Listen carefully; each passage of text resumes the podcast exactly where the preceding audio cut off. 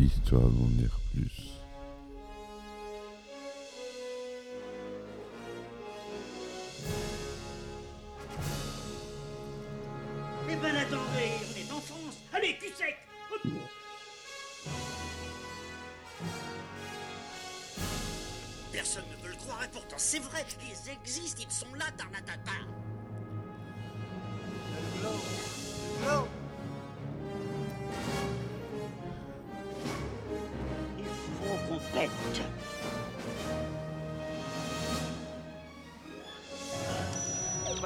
Circuit branché, convecteur temporel temporisé. Bonjour, bienvenue sur l'histoire d'en dire plus. Aujourd'hui, on parle euh, pas de film, exceptionnellement, on va parler jeux vidéo. Et on va parler d'une pratique euh, ancienne, mais qui a un regain ces dernières années, le rétro gaming. Allez, c'est parti, mon kiki.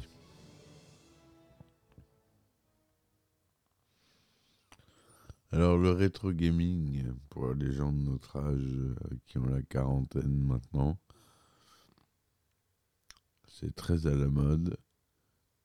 Le rétro gaming euh, francisé en rétro jeux vidéo, c'est très peu utilisé, tout le monde dit rétro gaming. C'est l'activité qui consiste à jouer des jeux vidéo anciens et à les collectionner.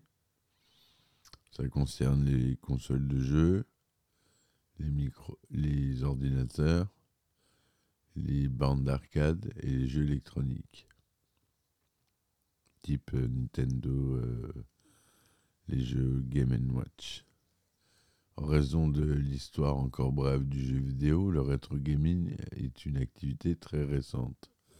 Malgré les difficultés de définition, on désigne généralement par jeu vidéo ancien les jeux vidéo sortis pendant les quatre premières générations de consoles de jeux, soit depuis le début des années 70 jusqu'au milieu des années 90, période où les productions étaient majoritairement en 2D. La 3D est apparue bien sûr euh, dans les années fin 90, début 2000. En raison des difficultés à jouer à d'anciens jeux et de développement de l'Internet euh, grand public, la pratique des jeux anciens s'est développée sur les PC modernes via la création d'émulateurs. Donc les émulateurs, en fait, c'est simple, c'est un logiciel qui est une euh, console, ni plus ni moins. Un logiciel égale une console. Vous avez le logiciel euh, Mupen 64 par exemple, qui est l'émulateur de la Nintendo 64. Et vous en avez un pour chaque console. C'est un logiciel qui s'installe sur l'ordinateur et qui va lire les fichiers, les ROM, ce qu'on appelle les ROM, qui sont les mémoires des cartouches qui ont été extraites. Et là, je vous le dis, si vous n'avez pas l'original, c'est illégal de posséder les ROM. Il est illégal normalement de les extraire, mais vous avez le droit de posséder la ROM si vous avez le jeu. Donc, ça, ça a permis euh, le développement de ces émulateurs qui sont euh, très nombreux. Il y en a beaucoup. Pour chaque console, il y en a plusieurs. Donc, euh, imaginez le nombre d'émulateurs.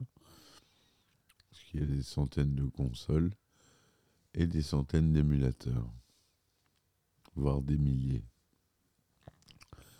Voilà, le synonyme de rétro gaming sont essentiellement anglophones et la presse vidéoludique parle volontiers de classic gaming, pratique des jeux vidéo classiques ou jeux vidéo old school, ou encore les oldies, qu'on parle beaucoup entre passionnés, on parle de oldies.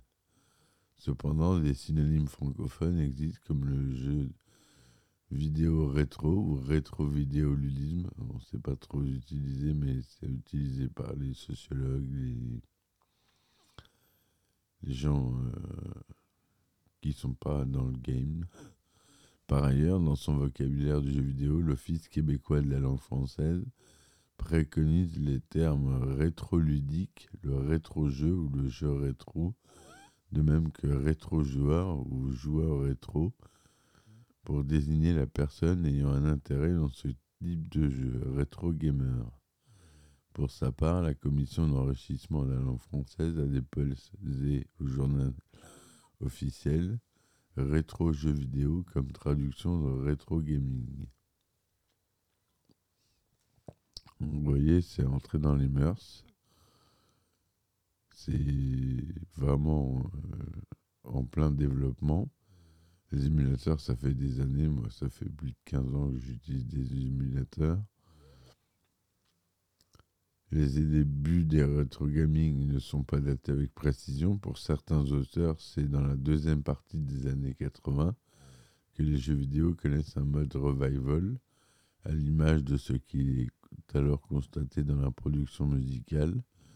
Cela donne des jeux comme Pac-Mania, développé et produit par Namco, réédition en 3D isométrique du célèbre jeu vidéo Pac-Man de Namco. Le jeu est très semblable à son aîné de 8 ans, mais le joueur peut désormais se sortir de situations périlleuses en sautant par-dessus les ennemis comme dans un jeu de plateforme. La même année, Namco joue à nouveau de la nostalgie des anciens joueurs avec le jeu d'arcade Galaga 88, évoquant, Space Invaders, sorti en 78, Galaxian en 79, ou encore Galaga en 81. Pour une autre experte citée par le journal Le Monde, ce phénomène correspond à l'arrivée à l'âge de la quarantaine de la génération X, née entre 1966 et 1976. Voilà, moi je suis né en 82, mais je correspond à peu près à cette génération. Elle a vécu l'arrivée des premières consoles et des premiers PC familiaux, Nintendo, Neo Geo, Atari 520, Commodore 64, Amiga, Sega Mega Drive, et a gardé une nostalgie de cette époque des jeux vidéo. Une des grandes ruptures dans l'histoire des jeux vidéo date de 1995, avec le succès de la PlayStation de Sony et des autres console de jeux vidéo de cinquième génération, adoptant des jeux entièrement en 3D, alors qu'à de rares exceptions près, les jeux vidéo demeuraient en, 2, d à défilement, à scrolling horizontal, vertical ou multidirectionnel. La puissance des processeurs de 32 ou 64 bits permettent d'afficher des décors de jeux en 3D temps réel texturés.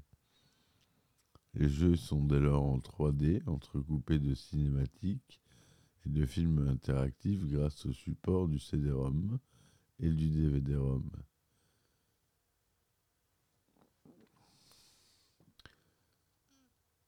Parce qu'avant c'était tout sur cartouche. Sur cartouche, ça allait jusqu'à 64 mégaoctets, alors qu'un CD-ROM c'était 700.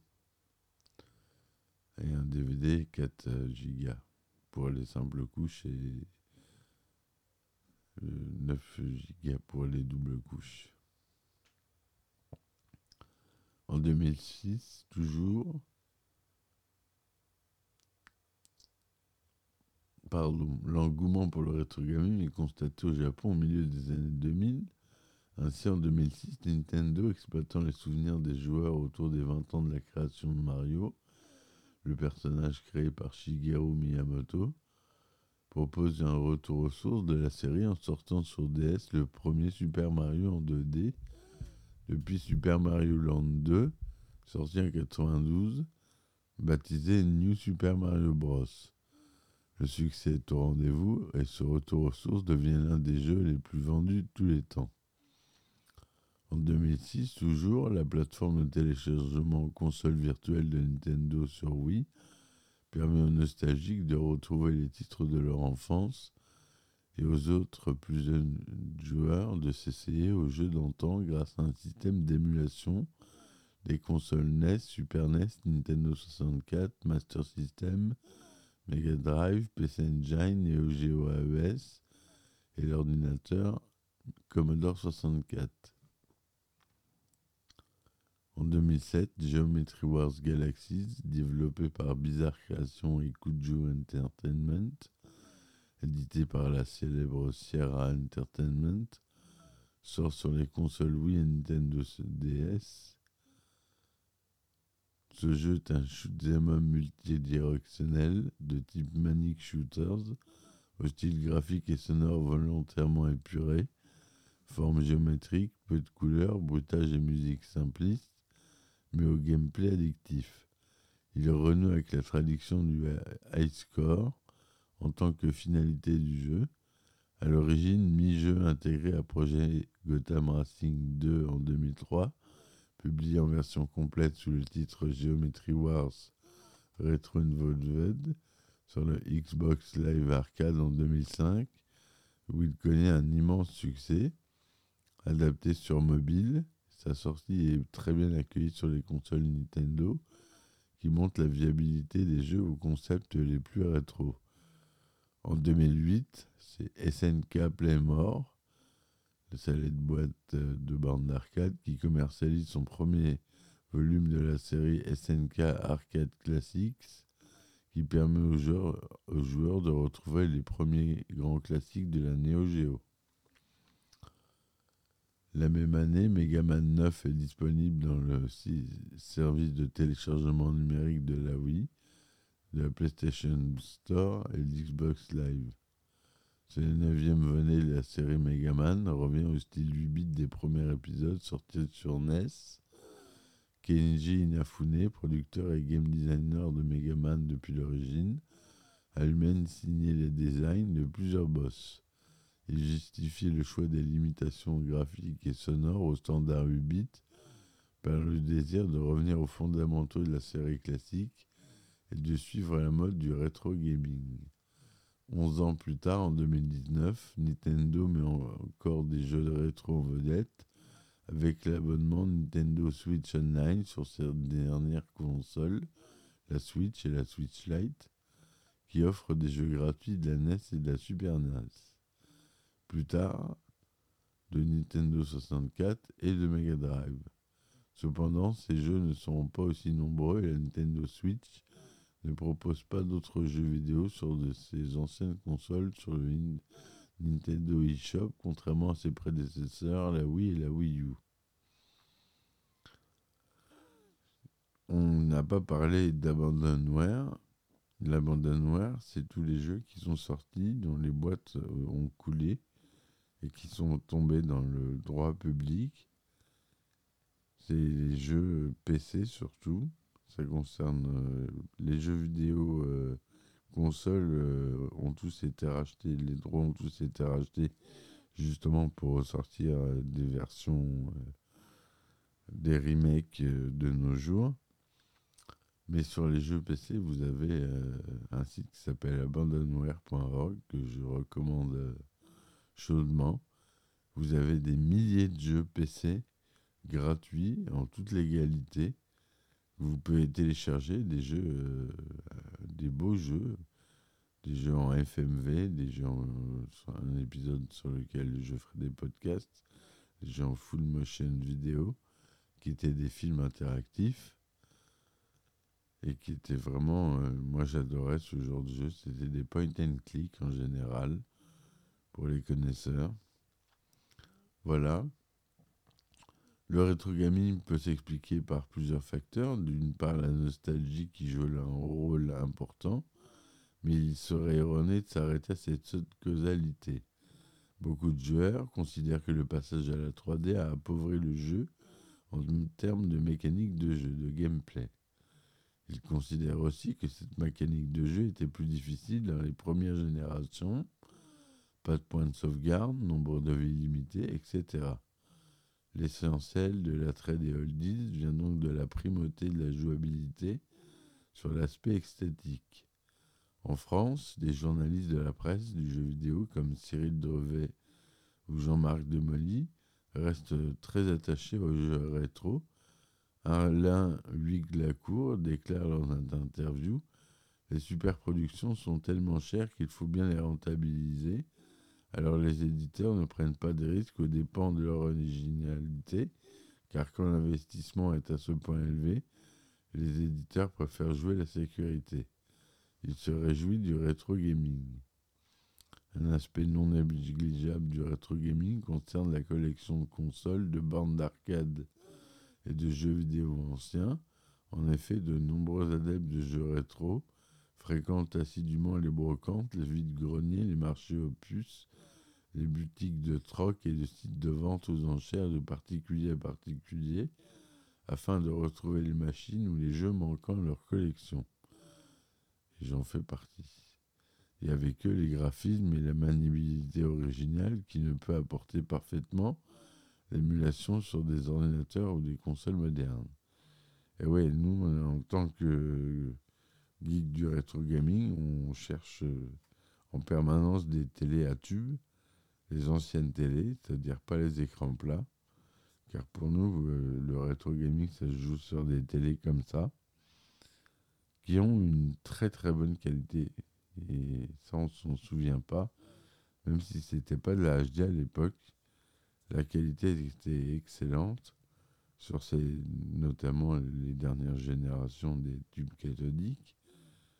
Mais euh, maintenant, on est tout passé euh, aux écrans plats, LED, plasma, euh, OLED et j'en passe. Et ça a changé le rendu des anciennes consoles. Après, il y a des choses pour émuler un petit peu le rendu des télévisions d'époque, mais ça donne jamais exactement le même cachet que jouer sur une vraie télé.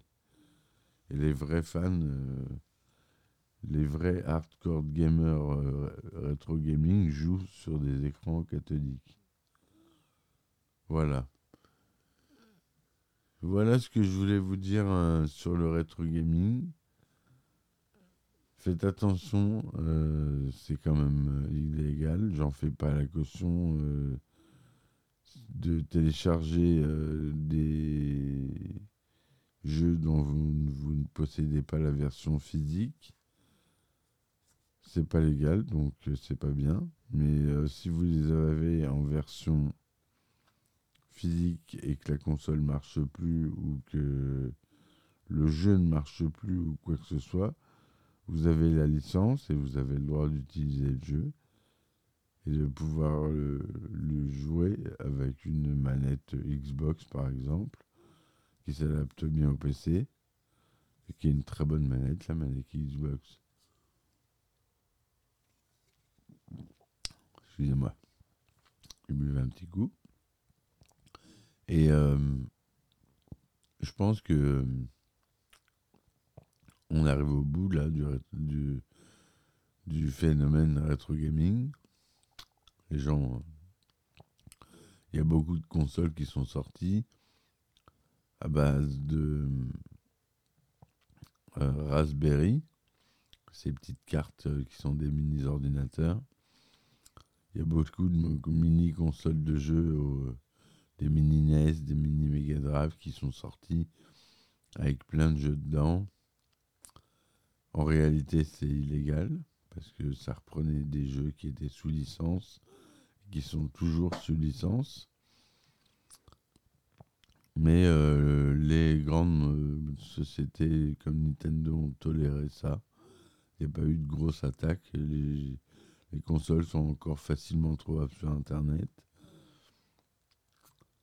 Alors des fois, je comprends pas un peu les grandes compagnies. Euh, ils ils s'attaquent à ça parce qu'ils veulent garder leur pain, parce qu'ils le vendent dans leur e-shop, dans leur boutique en ligne. Ils vendent les anciens jeux ou les offres.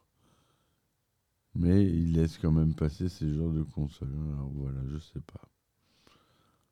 Si vous avez des commentaires, euh, ça sera la bienvenue. J'espère que ce podcast un peu différent vous aura plu. Je vous dis à très vite pour euh, une nouvelle chronique de film. Merci de m'avoir écouté. Supportez-moi sur mes différentes plateformes que vous aurez en description. Je vous dis à ciao ciao et bye. l'histoire d'en dire plus.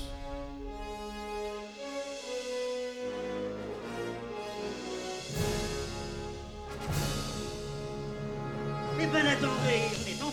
Allez, cul sec.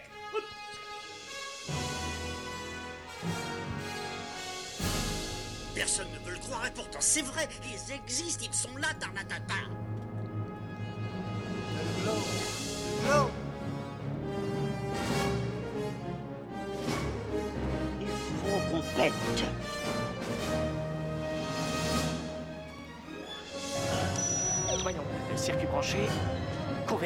Voyons, circuit